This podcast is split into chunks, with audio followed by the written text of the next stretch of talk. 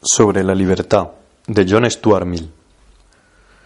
La orientación actual de la opinión pública se dirige de modo singular hacia la intolerancia, frente a toda demostración clara de individualidad. En general, los hombres no solo son moderados en inteligencia, sino moderados en inclinaciones.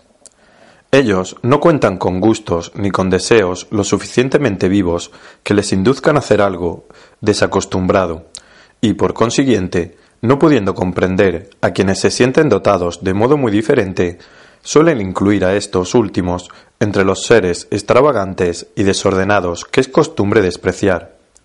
Ahora bien, a este hecho, que es general, tenemos que añadir que está surgiendo un poderoso movimiento de progreso moral, y es evidente que es lo que tenemos que esperar de él. Se ha hecho mucho, en efecto, por afirmar la regularidad de la conducta y por la limitación de los excesos.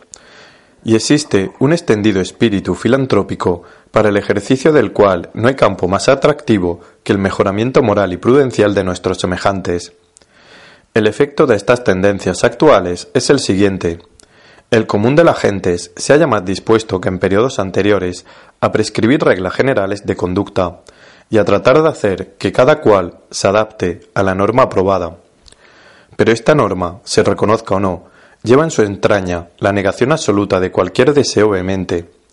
Su ideal de carácter consiste en no poseer ningún carácter señalado, en mutilar por medio de una comprensión, como el pie de una china, cualquier parte de la naturaleza humana que sobresalga y tienda a hacer a una persona completamente diferente, al menos en lo exterior, del común de la humanidad. Como es corriente que ocurra con los ideales que excluyen una mitad de lo que es deseable, el tipo actual de aprobación no produce más que una imitación inferior de la otra mitad. En vez de grandes energías guiadas por una razón vigorosa, y en vez de sentimientos poderosos, firmemente dominados por una voluntad consciente, no tenemos como resultado más que energías débiles y sentimientos débiles, que, en consecuencia, pueden conformarse con la regla, al menos exteriormente, sin necesidad de un gran esfuerzo de voluntad o de razón. Ya los caracteres enérgicos se han convertido en algo que pertenece a la tradición, al menos en una gran escala. En el momento presente, en nuestro país, la energía solo se ejerce en los negocios, la desarrollada en ellos todavía puede considerarse como considerable. Después, lo poco que queda de ella se emplea en cualquier manía, que puede ser una manía útil e incluso filantrópica, pero que siempre se trata de algo aislado y generalmente de poca importancia. La grandeza de Inglaterra es, ahora, colectiva. Aunque pequeños individualmente, parecemos todavía capaces de algo grande, gracias a nuestros hábitos de asociación. Y con esto nuestros filántropos morales y religiosos se quedan por completo satisfechos. Pero fueron hombres de otro cuño los que hicieron de Inglaterra lo que ha sido, y habrá necesidad de hombres de otro cuño para impedir su decadencia. El despotismo de la costumbre se muestra por todas partes como un perpetuo obstáculo que se opone al avance humano, porque libra una incesante lucha con la inclinación a aspirar algo más que al acostumbrado, inclinación que se llama, según las circunstancias, espíritu de libertad, o bien espíritu de progreso o de mejora. El espíritu de progreso no siempre es espíritu de libertad, pues puede desear imponer el progreso a quienes no se sienten ligados a él, y el espíritu de libertad, cuando se resiste a esos esfuerzos, puede aliarse local y temporalmente con los adversarios del progreso. Pero la única fuente infalible y permanente del progreso es la libertad, pues gracias a ella puede contar el progreso con tantos centros independientes como individuos existan. Sin embargo, el principio progresivo, ora se le considere como amor de la libertad, ora como amor de las mejoras útiles, es siempre enemigo del imperio de la costumbre, pues, al menos aquel, implica la liberación del yugo de ésta, y la lucha entre esas dos fuerzas constituye el interés principal en la historia de la humanidad. La mayor parte de los países del mundo carecen de historia, propiamente hablando, porque el despotismo de la costumbre es completo. Tal es el caso de todo el Oriente. La costumbre es allí el árbitro soberano de todas las cuestiones. Justicia y derecho significan allí conformidad con la costumbre.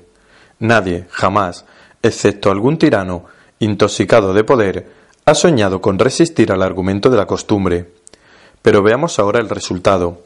Esas naciones debieron de tener originalidad en otros tiempos, pues no han salido de la tierra ya populosas, letradas y profundamente versadas en ciertas artes de la vida. Todo esto se lo hicieron ellas mismas y fueron, en un tiempo, las mayores y más poderosas naciones de la tierra, que son ahora súbditos o vasallos de tribus cuyos antecesores erraban por los bosques, mientras que los de los suyos tenían magníficos palacios y templos espléndidos, pero sobre los cuales la costumbre no reinaba más que a medias con la libertad y con el progreso.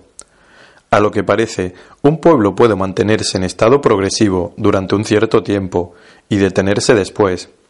¿Cuándo se detiene? Cuando cesa de poseer individualidad. Si un cambio semejante llegara a afectar a las naciones de Europa, no se efectuaría del mismo modo. El despotismo de la costumbre que amenaza a estas naciones no consiste precisamente en el estacionamiento. Prohíbe la singularidad, pero no pone obstáculo a posibles cambios con tal de que todo cambie a la vez. Hemos acabado con las costumbres fijos de nuestros antecesores.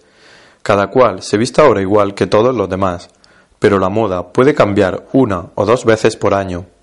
Así que nos preocupamos de que cuando haya un cambio se produzca por amor al cambio y no por ninguna idea de belleza o de conveniencia, pues la misma idea de belleza o conveniencia no atraería a todo el mundo en el mismo momento, ni tampoco sería abandonada por todos en un cierto otro momento. Pero nosotros somos por igual progresivos y variables, inventamos continuamente cosas nuevas en mecánica, y las conservamos hasta que son reemplazadas por otros mejores. Estamos prontos a aceptar mejoras en la política, en la educación e incluso en las costumbres, si bien en este último caso nuestra idea de mejora consista sobre todo en hacer a los demás, por fuerza o de grado, tan bueno como nosotros mismos. No nos oponemos al progreso, al contrario, nos vanagloriamos de ser los hombres más progresivos que existieron jamás pero batallamos contra la individualidad. Creeríamos haber hecho maravillas si todos nos hiciéramos semejantes los unos a los otros, olvidando que la desemejanza de una persona respecto a otra es la primera cosa que llama la atención, ya por la imperfección de uno de los tipos y la superioridad del otro, ya por la posibilidad de producir algo mejor que cada uno de ellos, al combinar las ventajas de los dos. Tenemos un aleccionador ejemplo en China, Nación muy ingeniosa y en algunos aspectos dotada de mucha sabiduría, que debe a la buena fortuna de haber tenido desde muy antiguo una serie de costumbres particularmente buenas, obra, hasta cierto punto, de hombres a quienes el ilustrado europeo debe reconocer, salvo algunas excepciones, como sabios y filósofos. Estas costumbres son notables, además, por la excelente forma de imprimir, en lo posible, sus mejores preceptos en todos los espíritus de la comunidad, así como por establecer que los que se hallen mejor penetrados de ellos son los que tienen que ocupar los puestos de honor y poder. Podría pensarse que un pueblo que tal hizo ha descubierto el secreto de la perfección humana, y debemos creer que marcha, marcha soberanamente a la cabeza del progreso universal. Pues bien, no. Los chinos se han estacionado, son desde hace miles de años tal como los vemos, y si están destinados a cualquier mejora, sólo de afuera les llegará. Han tenido éxito, más del que el cabía esperar, en lo que los filántropos ingleses se preocupan tan activamente, en hacer a todo el mundo semejante, de modo que cada uno conduzca sus pensamientos y su conducta con las mismas máximas y reglas, y he aquí los frutos obtenidos. El régimen moderno de la opinión pública es, en forma inorganizada, lo que son los sistemas chinos de educación y de política de modo organizado, y a menos que la individualidad, amenazada con este yugo, pueda reivindicarse con éxito, Europa, a pesar de sus nobles antecedentes y el cristianismo que profesa, llegará a ser otra China. Y hasta el presente, ¿qué es lo que ha preservado Europa de esta suerte? ¿Qué es lo que ha hecho de la familia de naciones europeas una porción progresiva y no estacionaria de la humanidad? No es su perfección superior, que, cuando existe, existe a título de efecto y no de causa, sino su notable diversidad de carácter de cultura. En Europa, los individuos, las clases, las naciones, han sido extremadamente desemejantes.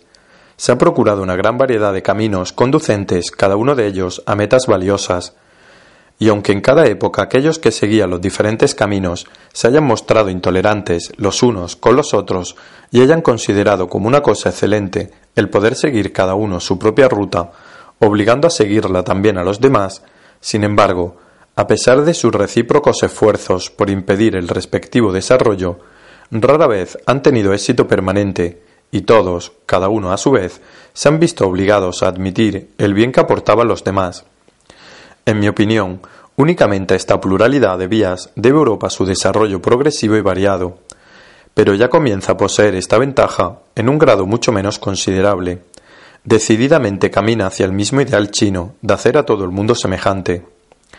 M. de Tocqueville, en su última importante obra, hace notar que los franceses de la generación actual se parecen más entre sí que los de la anterior. Lo mismo se podría decir de los ingleses, con mayor razón todavía. En un pasaje ya citado, Guillermo de Humboldt menciona dos cosas que considera como condiciones necesarias para el desenvolvimiento humano, puesto que son también necesarias para conseguir que los hombres sean diversos. Estas dos cosas son la libertad y la variedad de situaciones. La segunda de estas dos condiciones va perdiéndose cada vez más en Inglaterra. Las circunstancias que rodean a las diferentes clases e individuos y que forman su carácter se hacen cada día más parecidas. En otro tiempo, los rangos diversos, las vecindades diferentes, los diferentes oficios y profesiones, vivían en mundos que podríamos llamar diferentes. Actualmente todos viven, en cierto modo, en un mismo mundo. Ahora, de un modo relativo, claro está, todos ven, leen, escuchan las mismas cosas y van también a los mismos lugares.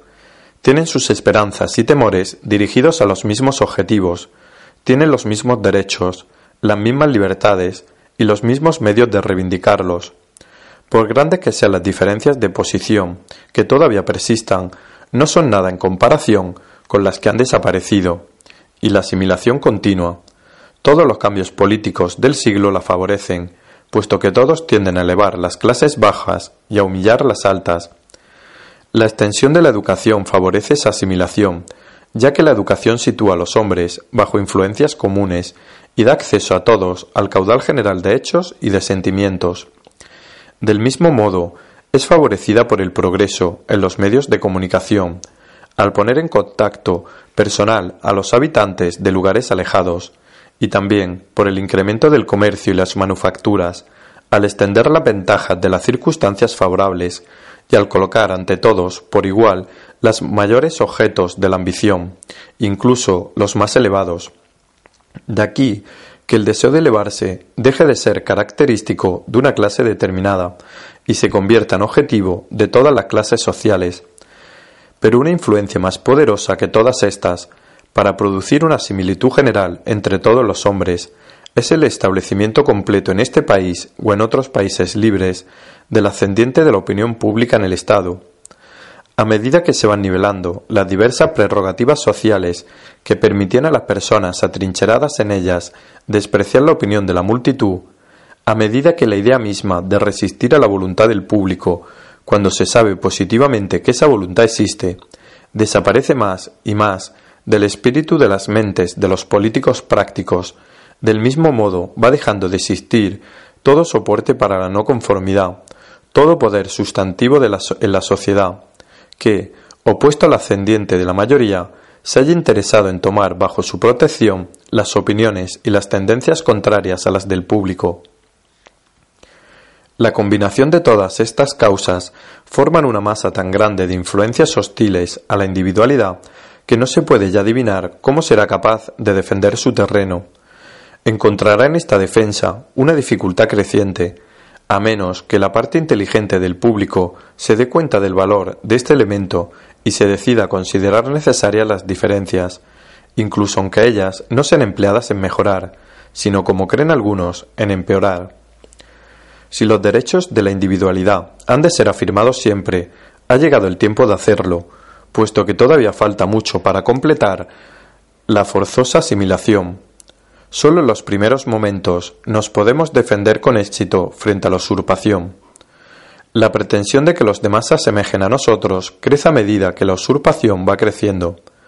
Si la resistencia espera que la vida esté reducida casi a un tipo uniforme, todo lo que se aparte de ese tipo será considerado como algo impío, inmoral e incluso monstruoso y contra naturaleza. La humanidad llegará pronto a ser incapaz de comprender la diversidad, si, durante algún tiempo, pierde la costumbre de verla.